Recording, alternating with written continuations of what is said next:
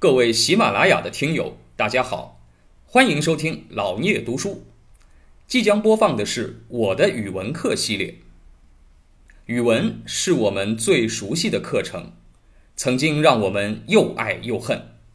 现在就让我们一起来重温语文课，吐槽语文课。楚辞的特点啊，它是南北文化交融的产物，它当中吸取了《诗经》的一些经验啊，就是诗歌的用词啊、用语方面的经验。但是呢，它又带上非常强烈的地方文化风俗的影响啊，南方的楚文化啊那种浪漫主义的影响，再经过屈原这个人的整合和创新，哎，实现了楚辞这样一种独特的文体。那么，当然，屈原他自己写这个东西的时候，他并不叫这个楚楚辞啊，他并没有自己给自己的这个东西啊取一个名目叫楚辞。楚辞叫楚辞，其实是后来。到了西汉时候，啊，这个刘向进行编辑，就是对屈原以及啊屈原身边的那些啊诗人们的作品进行了一个汇总，啊，修订出了《楚辞》这样一部诗集。那么，《楚辞》啊，它的特征啊，我们可以来看看，哎，《楚辞》。它有怎样的特征？它是我们中国南方最早的一部诗歌总集，啊，《诗经》是整个中国的第一部诗歌总集，而《楚辞》呢是南方的第一部。那么，《楚辞》首先它有很强烈的楚地的色彩、地方特征，啊，什么地方特征呢？啊，我们这书上说到啊，说屈原《朱骚》啊，后来啊。因为屈原有一首非常有名的楚辞啊，一首诗歌叫《离骚》，这个大家都知道。所以呢，后来就用《离骚》的这个题目啊，这个“骚”字，来代表楚辞整个的这个文体啊。我们说到楚辞，也可以叫它“骚体”啊，因为都是跟《离骚》一样的文体啊，所以呢，它叫屈原诸骚，皆书楚语，作楚声，记楚地，名楚物。他呀。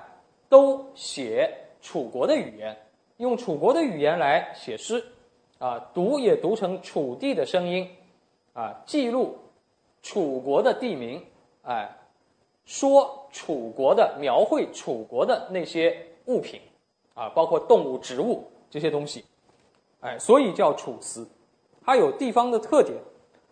那么，楚辞其实我们同学都知道，楚辞当中啊。有一个最典型的地方口语是什么？就是这个“西”字啊，哎，“西”字的运用，“西”是一个什么叹词啊？它是一个叹词，并没有什么意义。但是呢，哎，在楚辞当中广泛的使用，哎，作为一个很明显的文字符号啊。那么。在楚辞的地方特色之外，啊，它也突破了《诗经》的那个传统。《诗经》当中的传统是什么？四言为主，啊，关关雎鸠，在河之洲，啊，蒹葭苍苍，白露为霜，对吧？都是四字的。但是楚辞呢，并不是四言句，啊，它不用这种四言为主、篇幅短小的传统，而是用什么呢？而是把它写成了叫做。长篇抒情诗，啊，能够写长篇的抒情诗，在抒情当中叙事记人，啊，用了一种新的手法。那么，另外呢，就是楚辞，它有鲜明的浪漫主义的精神，啊，浪漫主义的精神，能够自觉的用浪漫主义的写法，哎，来描绘那种大胆的、夸张的、神话传说的。啊，这样的一种啊题材，那么还啊继承和发扬了《诗经》当中的很多啊表现手法，比如赋比兴这样的手法，哎，那么形成了一个非常完整的象征主义的一个体系啊。那么这个我们后面结合具体的课文的时候，我们还会讲到啊《楚辞》当中的一些特点。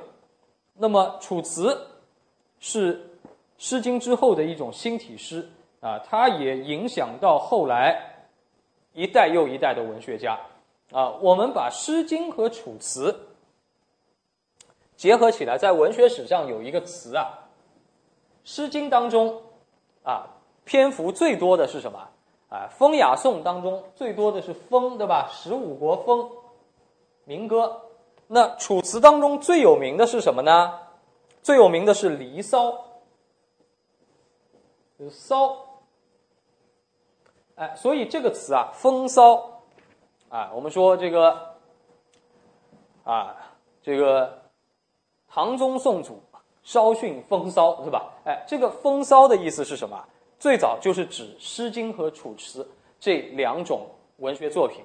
啊，《诗经》简称叫“风”。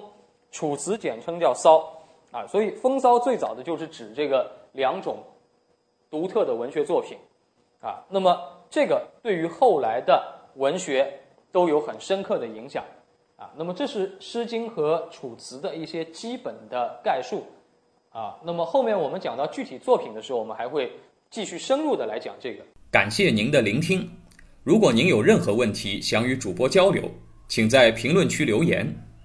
欢迎订阅本专辑，期待下集再见。